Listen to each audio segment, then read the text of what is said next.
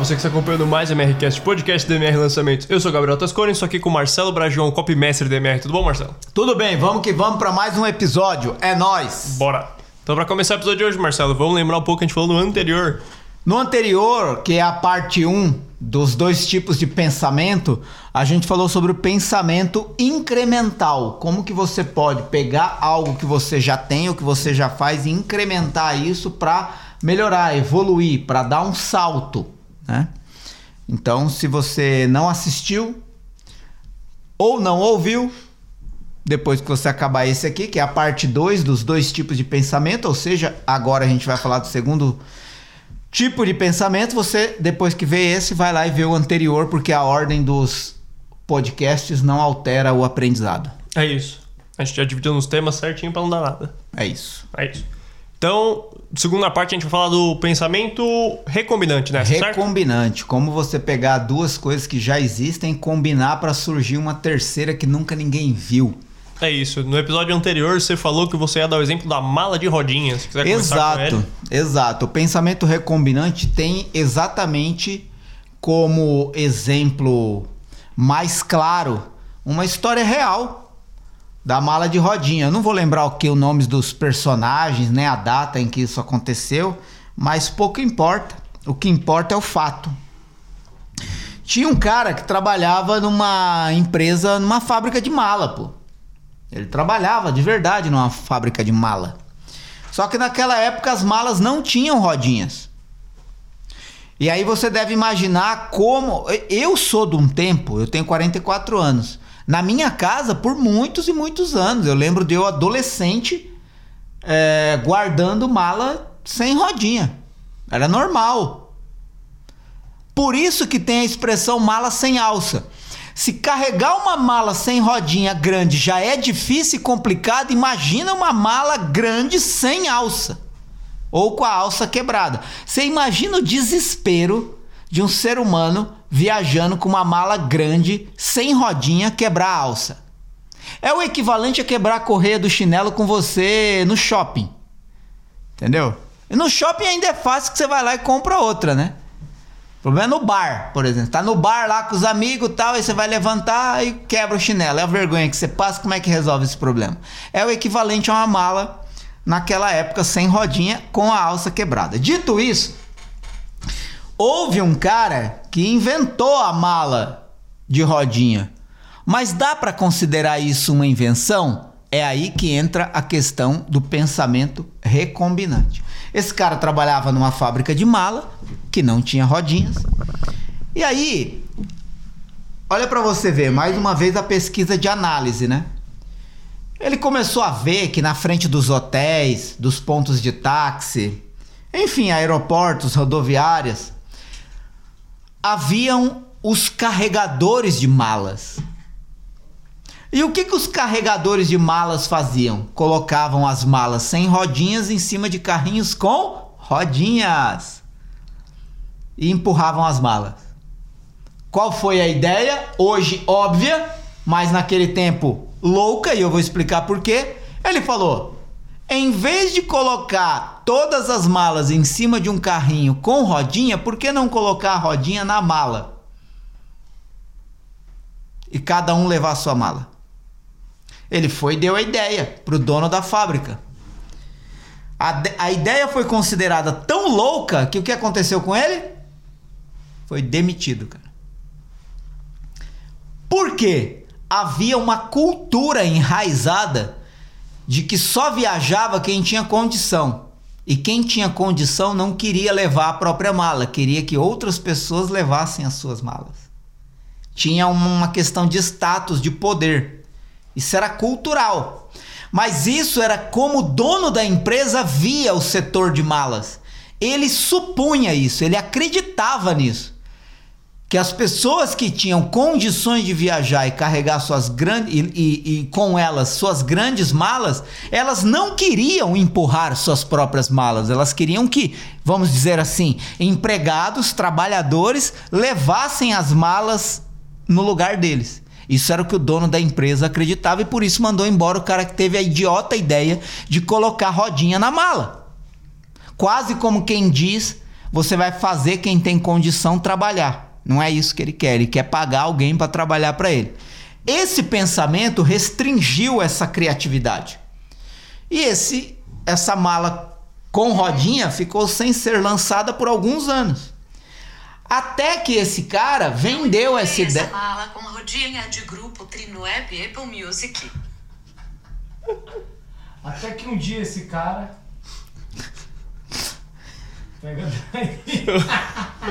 A Siri Cortar, querendo. Não, eu não vou cortar. A Siri querendo entrar no, no, no, no episódio, mano. Põe em preto e branco, velho. Não corta não, põe em preto e branco. É, Mano, depois da Siri querer entrar de intrusa aqui no, no, no, no- episódio, nem foi convidada. Talvez um dia eu faça um episódio só com a Siri. Dá, ela fala, hein? É. Puta.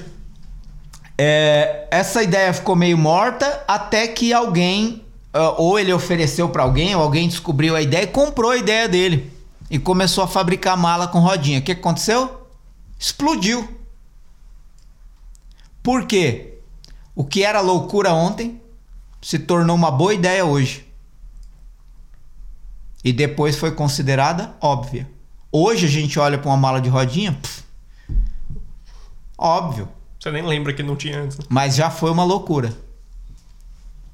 Isso é recombinar. O que, que ele fez? Ele uniu a mala ao carrinho com rodinha. Duas coisas que já existiam, unidas numa terceira coisa que nunca ninguém tinha visto. O que significa também que recombinar as coisas não significa complicá-las, mas simplificar. É unir coisas distintas numa terceira coisa que ainda não existe. Isso é o pensamento recombinante. Vou dar um exemplo aqui de um copy que trabalha questões que podem ser consideradas recombinantes. Uma headline que eu gosto muito, já dei exemplo dela em outros momentos. Hoje esse investimento é mais popular que Jesus e os Beatles. Ou seja, é, ele se utilizou de algo comumente tido como inquestionável, que Jesus e os Beatles são extremamente populares, e combina com o equivalente a dizer: hoje esse é o investimento mais famoso do mundo. E ele cria uma headline que nunca ninguém viu associada ao mercado financeiro. Hoje esse investimento é mais popular que Jesus e os Beatles. E aí ele prega uma prova embaixo. Que buscando na internet Jesus, Beatles e o nome desse investimento, esse investimento se destaca hoje em número de pesquisas. Então, essa é uma forma de você olhar o contexto, analisar e combinar coisas que já existem numa terceira coisa que ainda não foi criada. Então, isso é ao mesmo tempo recombinante e naturalmente disruptivo. Né? Naturalmente é disruptivo. Talvez durante o episódio eu vou lembrando de outros exemplos e posso falar que se você lembrar de algum ou supor que algum é, você pode escrever nos comentários, caso você esteja assistindo essa gravação pelo YouTube, você pode escrevendo, pô, isso é com- recombinante ou não? Eu acho que isso é, pelo que eu entendi, isso aqui é recombinante ou não. Vai escrevendo aí que a gente vai tocando aqui como que você faz para chegar em criações recombinantes a partir daquilo que você consegue analisar no dia a dia daquilo que você faz. Vamos lá. É isso. É, e como é que você. Acho que tem muito a ver com repertório isso, né? Como é que você consegue ter essa sacada? Não, é... não como é que você consegue, não tem uma fórmula, mas tipo, como é que você pode condicionar seu cérebro, você se ficar mais ligado pra isso, sabe? É, a fórmula, é óbvio que não tem uma, uma fórmula precisa, é, mas tem as perguntas que a gente vai falar que favorece e facilita você se aproximar desse tipo de criatividade, de pensamento recombinante. Mas é o que você falou primeiro, é repertório. Totalmente é repertório. Né? É, é você se utilizar de às vezes até de universos distintos e unir numa única. Ó, vou dar um exemplo. Eu, eu falei de um exemplo, por exemplo, do, do incremental, quando incrementaram o lançamento gravado, fazendo ele ao vivo. É um incremento numa estratégia. Ok, até aí tudo bem. Agora, como isso também é recombinante? Quando você começa a ver lançamentos ao vivo com estrutura de palco semelhante a programas de auditório na televisão. Por exemplo, quantos lançamentos você viu ao vivo com aquele telão atrás? Faustão. É a mesma coisa. Só que pegou o, o, o, o palco da TV, o cenário, o estúdio semelhante ao estúdio de uma TV e utilizou para um lançamento ao vivo na internet. O que, que é isso? É você pegar coisas de universos distintos e combinar numa coisa que nunca ninguém tinha visto sendo feita desse jeito. E aí, pum! Uau! Entendeu? Surge uma coisa que movimenta a galera.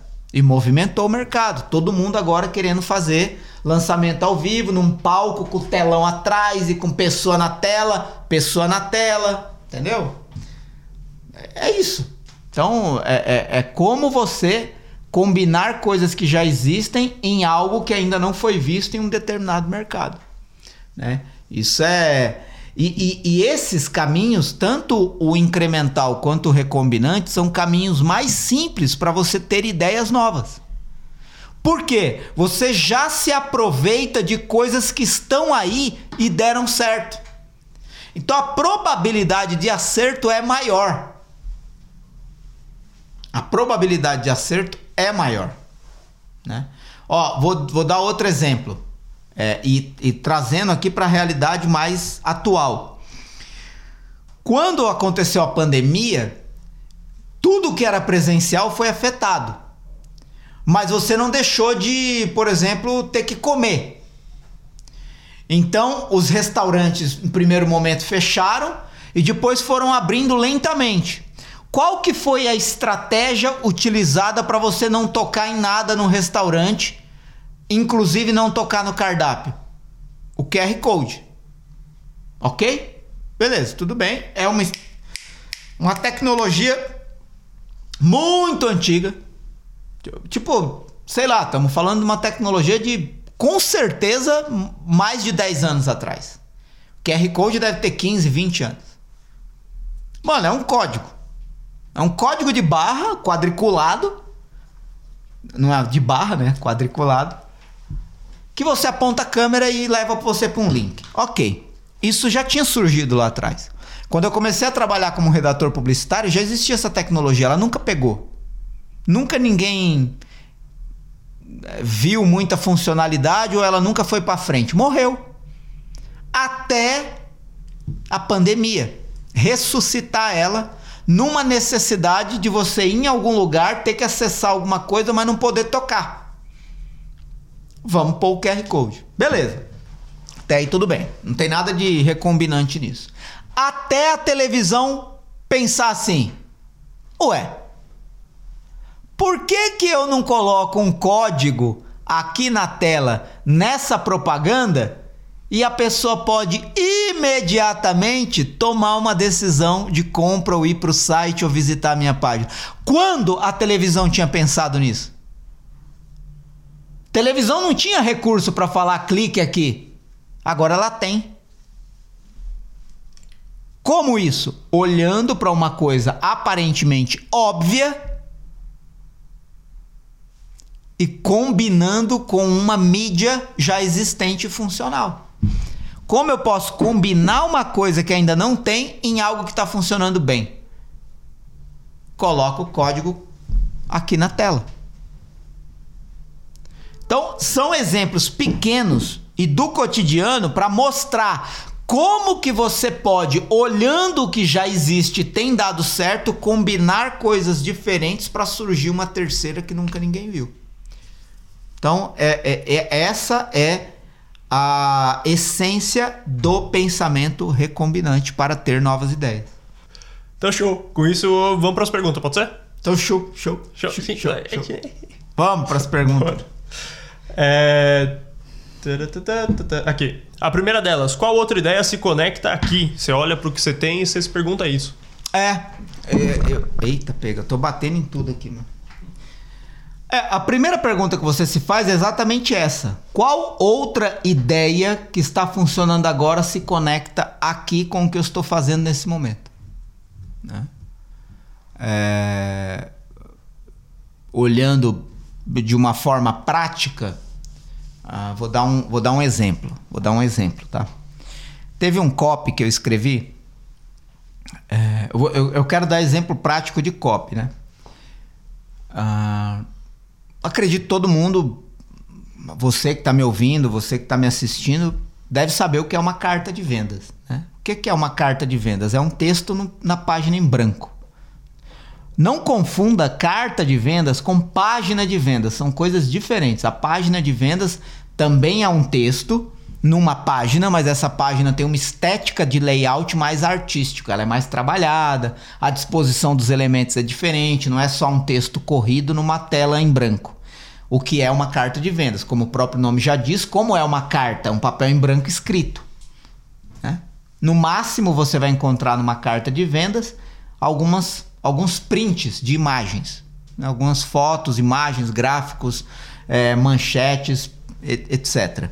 Mas é essencialmente um texto escrito numa tela em branco, numa página em branco. E não é novidade para ninguém o tal dos GIFs. né? O GIF é uma tecnologia que já existe há um bom tempo. E aí eu estava escrevendo um copy para pessoas 55 anos para mais na área da saúde. E eu queria mostrar, dar para as pessoas num texto escrito um exemplo de como seria o preenchimento do checkout para a pessoa comprar o produto. Por causa da dificuldade que esse tipo de público tinha ou da pouca familiaridade com o ambiente online de compra. Naquela época, estou falando de 4, 5 anos atrás. Então eu queria dar uma demonstração num texto escrito. Como é que você faz isso? Faz um GIF. Faz um GIF acelerado. E aí eu falei, pô, eu quero que mostre preenchendo esses dados e a pessoa clicando no botão e o que, que vai acontecer na página que vai direcionar a pessoa para a oferta. E a gente criou isso. O que, que é isso? É você pegar uma coisa que já existe, combinar com outra que já existe e criar uma terceira que nunca ninguém tinha feito. Quem é que fez carta de vendas com GIF? Eu. Então, nunca ninguém fez? Não sei. Eu sei que aquela ali, pelo menos das que eu conheci, era a primeira que apresentava um GIF no meio da carta de vendas mostrando como que a pessoa preenchia o formulário de inscrição, ou de- na verdade checkout ali de compra. Então, isso é um exemplo prático é, é, do, de responder. Qual outra ideia se conecta aqui? O que mais está funcionando aí fora que eu posso usar aqui? Né? Qual outra estratégia estão usando que eu posso utilizar aqui? É isso. Por exemplo, quando você sabe que para escrever um bom copy é importante que você tenha uma boa história, e você sabe que tem pessoas que sabem contar história ou ensinaram como contar história passo a passo de forma magistral, como por exemplo Joseph Campbell, para que que você vai inventar um novo jeito de contar história se você pode aprender com ele como que elaborar uma boa história? Você vai recombinando as coisas. Tem alguma coisa que já está funcionando que eu posso aproveitar nisso aqui. Isso aqui se chama copy. E nesse copy eu preciso contar uma história. Onde melhor eu posso encontrar uma estrutura de história que serve aqui? Pode ser no Story Brand, no livro lá, que eu não sei quem foi que escreveu? Pode. Pode ser na Jornada do Herói de Joseph Campbell? Pode. Pode ser no Mito da Caverna de Platão? Pode. Podem ser inúmeros exemplos. Pode ser o tipo de história Robin Hood, o pobre que rouba o rico para dar para quem não tem. É, pode. Na, na verdade é o contrário, né? É a pessoa que rouba do rico para dar pro pobre. Pode. E, então, assim, você vai se aproveitando de coisas que já existem, vai plugando naquilo que você quer fazer. Isso não é incremental, isso é combinação de coisas. Né? Então, Esse é o ponto. Então, esse é um exemplo de você responder essa pergunta: qual outra coisa pode. É, eu estou tentando aqui lembrar de outra coisa que o, o, o mercado de lançamentos fez e que é e que é bastante significativo e é recombinante. Quer ver? Você quer ver outro exemplo? É, que até o, o Cachoeira me lembrou aqui. É o lançamento no modelo de documentário. Algumas pessoas fizeram isso de forma extraordinária e deu resultado incrível. Mas foi reinventada uma forma de documentário para lançamento? Não! Pegou uma estrutura clássica que funcionava para documentários historicamente, como National Geographic ou documentários televisivos de Netflix, de, de Globo News. É uma estrutura documental. É como você pode documentar uma trajetória e depois, num processo de decupagem e edição, você encontrar as partes melhores daquilo ali e contar uma história com esses pontos chaves. Então você pegou uma estrutura, vamos dizer assim, até acadêmica, de roteiro documental, e uniu numa estratégia de lançamento online. E colocou isso na internet. Deu aderência porque gerou conexão com um padrão visual que as pessoas já estão, de certa forma, habituados. E aí falou, pô, é bom. E aí deu resultado. Então são formas de você não só melhorar o que você já está fazendo, mas combinar coisas que já foram consolidadas e unir essas duas coisas para gerar uma terceira. É isso. Falei demais. Show, muito bom. É, com isso a gente tem a segunda pergunta, que a gente já falou aqui também em algum podcast sobre isso. É quais analogias posso usar? Exato, quais analogias posso usar? Eu acredito que não existe nenhuma forma de simplificar melhor qualquer teoria explicada do que uma analogia simples, que é nada mais nada menos do que uma representação visual simples do que você quer dizer. Eu vou para simplificar o que eu acabei de explicar, eu vou dar um exemplo do que aconteceu ontem. Ontem eu fui almoçar com uma pessoa que eu estou querendo que venha trabalhar com a gente. E a gente foi almoçar num restaurante italiano e conversa vai, conversa vem.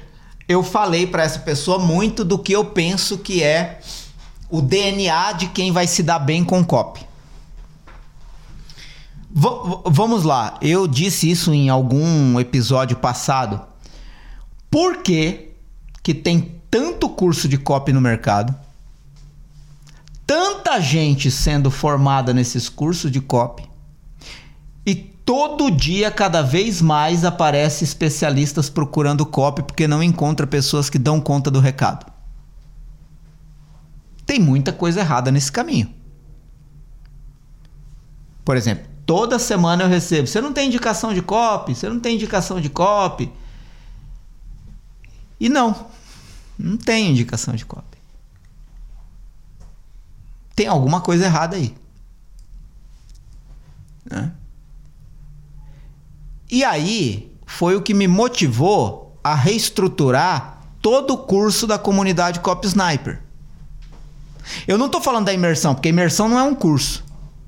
A imersão é para pegar quem já sabe o que é copy e elevar ele ao máximo grau, é o último degrau para mim, a imersão, Copy Experience.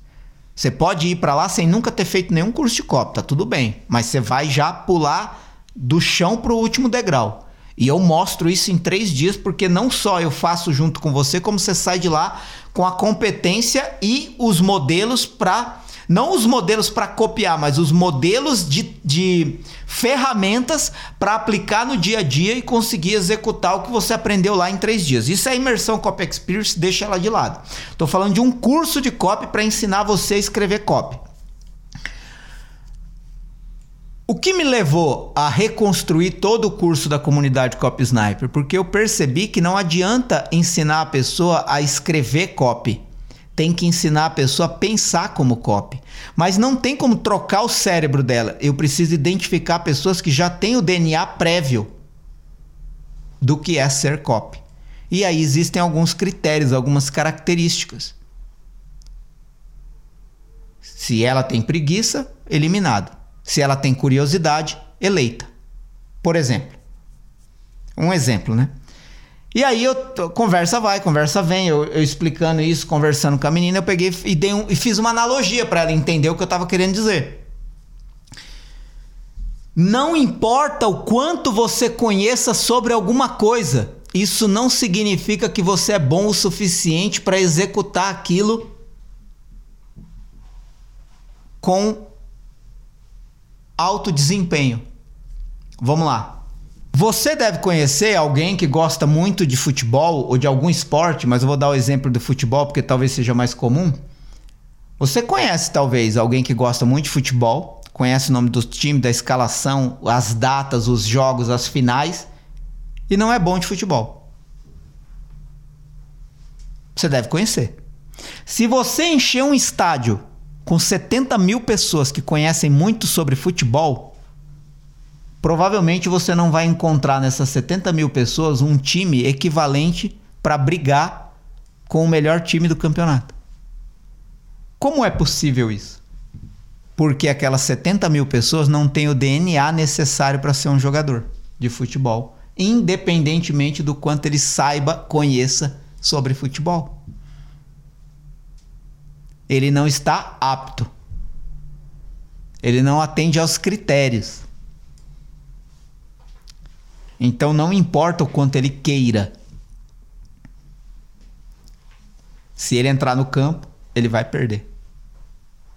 Do time que está na frente no campeonato. Muito provavelmente. Isso é uma analogia. É você criar uma representação visual na mente da pessoa para exemplificar de forma mais simples o que você acabou de explicar. É isso que eu vejo no mercado de copy hoje. Se você juntar todos os copies formados, você vai descobrir duas coisas. Ou essas pessoas não têm o DNA para ser copy, ou os cursos que elas fizeram não são capazes de dar para elas o que elas precisam para dar conta do recado no mercado digital, por exemplo. Não só no mercado digital, mas em qualquer mercado.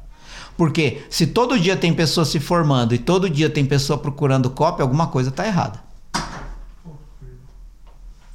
Faz sentido ou não? É isso. Não importa o quanto você sabe sobre alguma coisa, isso não te habilita a jogar em alto nível.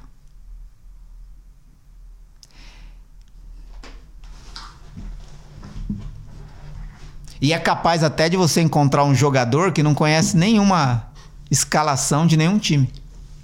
Mas ele é tão bom de futebol que aquilo se torna irrelevante. É a mesma coisa que você vai encontrar algum copy que é muito bom, mas talvez ele não conhece a PUV, a teoria das capacitações de copywriter de Harvard. Ele não leu os livros, ele não fez os cursos, mas ele é bom de copy porque tem o DNA. E para mim um DNA é muito simples. É o DNA, é o DNA da identificação do próprio comportamento e da análise fanática do comportamento humano no outro. Porque para mim copy tem a ver com pessoas. Então quanto mais você conhece sobre comportamento humano, melhor de copy você vai ser, independentemente se você conhece as técnicas, regras, sistemas ou métodos de se escrever copy. É isso. Muito que bem. E com isso a gente chega na, na última das perguntas. Talvez o filtro para o seu pensamento recombinante. É, qualquer um pensaria nisso? Nós estamos quebrando tudo, né? Esse pé foi barulho. É, essa é uma pergunta importante de se fazer. Qualquer um pensaria nisso? Vou dar um exemplo. Esses dias eu recebi uma proposta. Esses dias faz, fazem do, do, dois meses atrás, dois meses, três talvez. Recebi uma proposta de investir num negócio disruptivo. O cara tava vendendo uma tecnologia recombinante avançada, que era um, uma capa de crachá de evento ou de empresa.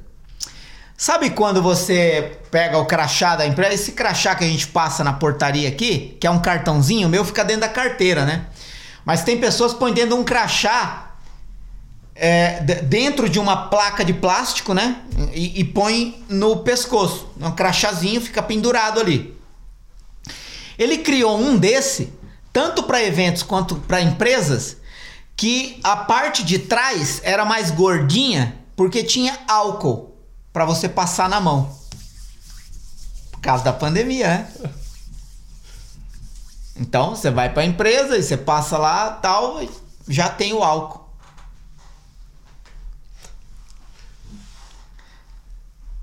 Pra pessoa que fez, era uma coisa assim do outro mundo. Sério. Ele estava cegamente acreditando que aquilo ia dar um boom no universo do marketing mundial.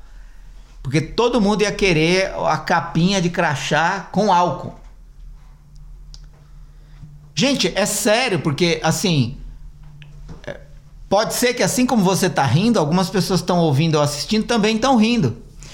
Mas para a pessoa, parecia algo único.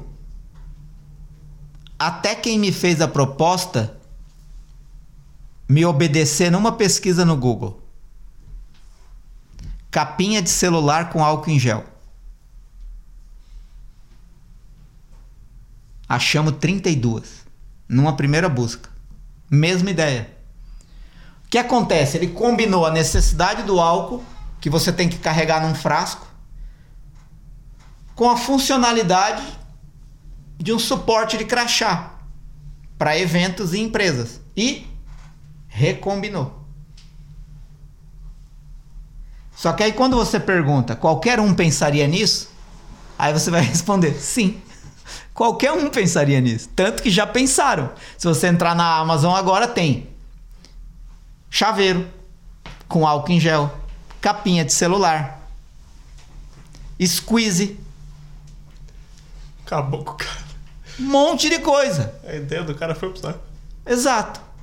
Por quê? Qualquer um pensaria nisso, porque provavelmente ele não fez muito esforço para chegar nessa ideia, não fez pesquisa, não se preocupou em analisar o que estava acontecendo em volta. Esse tipo de ideia já nasce morta. Você não tropeça em ideias disruptivas, você as tem a partir do repertório que você joga para dentro da sua cachola.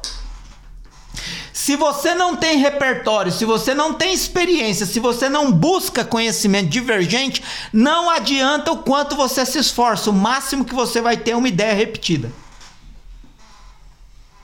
Não acredito, Marcelo, então pode tentar. Vai lá fazer seu crachá. Vai lá. Gente, ó. Se você coloca meia dúzia de pessoas separadas, cada uma numa sala, para resolver o mesmo problema, e fala assim: a primeira solução que você encontrar, escreve no papel e toca a campainha. A probabilidade da maioria encontrar a mesma solução é absurda. Por quê? Porque o óbvio pula primeiro na cabeça. Aí você tem que se perguntar: alguém já pensou nisso? Aí o que, que isso leva? A pesquisa. Você vai procurar. Gente, isso acontece com domínio de site. Vida saudável. Nossa, vamos fazer vida saudável. Meu Deus, não sei o que tal. Vai lá, compra o domínio, já tem. 10.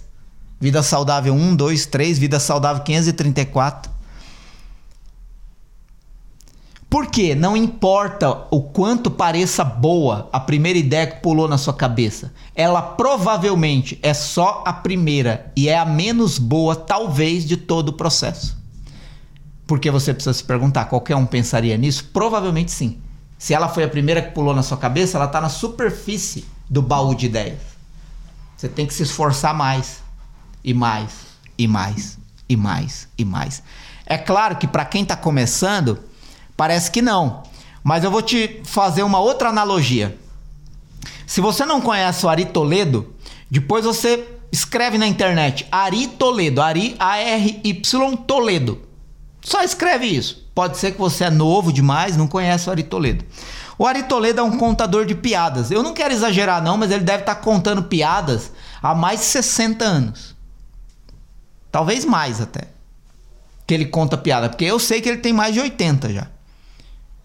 Meu, esse cara faz show de, de, de piada, faz stand-up, faz. É, ia no Silvio Santos, é programa de auditório, é, qu- qualquer tema. Se você falar pra ele assim, faz uma piada com pedestal, ele faz na hora. O Silvio Santos, faz- Silvio Santos fazia esses desafios com ele, mas ele nem pensava, era falar o tema, ele fazia piada. Você imagina pra um cara que conta piadas há 60 anos e provavelmente já contou todas as piadas que você pode pensar e imaginar criar uma piada nova. Gente, é absurdamente mais complicado ele ter uma piada disruptiva diferente de todas as outras que ele já contou, pelo tempo e experiência que ele tem contando piada, do que uma pessoa de primeira assim ter uma piada legalzinha. Então, o tempo e a experiência de você tendo ideias novas vai fazendo com que cada vez se torne mais espontâneo, mas ao mesmo tempo mais rigoroso você ter uma ideia nova. Realmente disruptiva. né? Então, é muito importante você se perguntar: qualquer um pensaria nisso? Então, é, é isso. É. Quantas vezes, né, a gente já pensou em alguma coisa? Ah, vamos fazer isso. Ué, mas já tem. A tal pessoa tá fazendo. Sério? Sério. Só que na hora que pulou na sua cabeça, e é, é engraçado que é amor à primeira pensada, né? Quando vem uma ideia assim que puta, pulou na minha cabeça, você se apaixona imediatamente por aquela ideia. E isso é tão forte que quando você descobre que alguém já fez, dá uma depressãozinha, né? Por, por, por alguns instantes você tem um sentimento depressivo, né?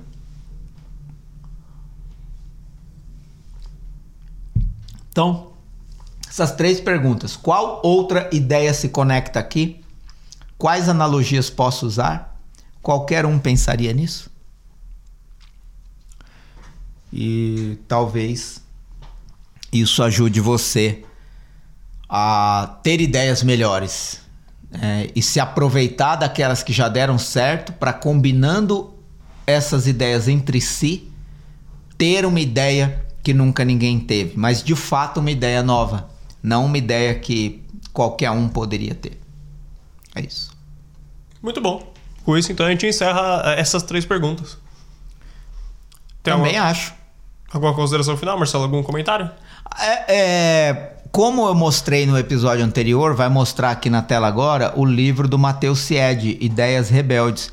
Eu realmente acho que esse livro é, deve ser lido, de verdade. É, eu acho que a gente fica procurando muitas teorias filosóficas ou até técnicas sistemáticas de como se ter uma boa ideia para escrever um copy.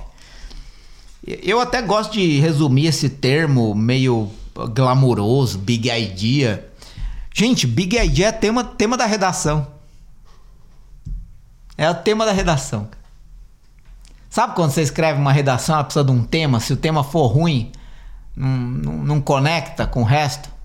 É isso, cara. É, para de viajar na maionese, no termo. Tem gente que enche o peito, né? É big idea. Aí explica meia dúzia de técnica miserável, filosófica e não sabe fazer uma, uma ideia que virou a chave do, do, do, do, do jogo. De que adianta você saber, mano? E aí, esse livro, ele te dá, por causa que ele é baseado não em técnica, mas em, em, em, em conhecimento de como o ser humano funciona, se comporta, age e reage, ele te dá mais probabilidade de você acertar na próxima ideia que você tiver que ter do que qualquer outra filosofia técnica sobre como criar uma big idea, entendeu? E às vezes você só precisa ter uma ideia que faz sentido para sua audiência. E enquanto você está procurando o espetacular, uma ideia óbvia que pode surgir recombinando coisas ou incrementando coisas vai funcionar melhor para sua audiência. Então, eu recomendo a leitura desse livro, Ideias Rebeldes, de Matheus Sied. Então é isso. É, onde você tiver, tem playlists e listas de reproduções para os outros episódios do MRCast. Vai lá, escuta todos, assiste todos. Se você tiver no YouTube, links importantes aqui na descrição. Comunidade Cop Sniper.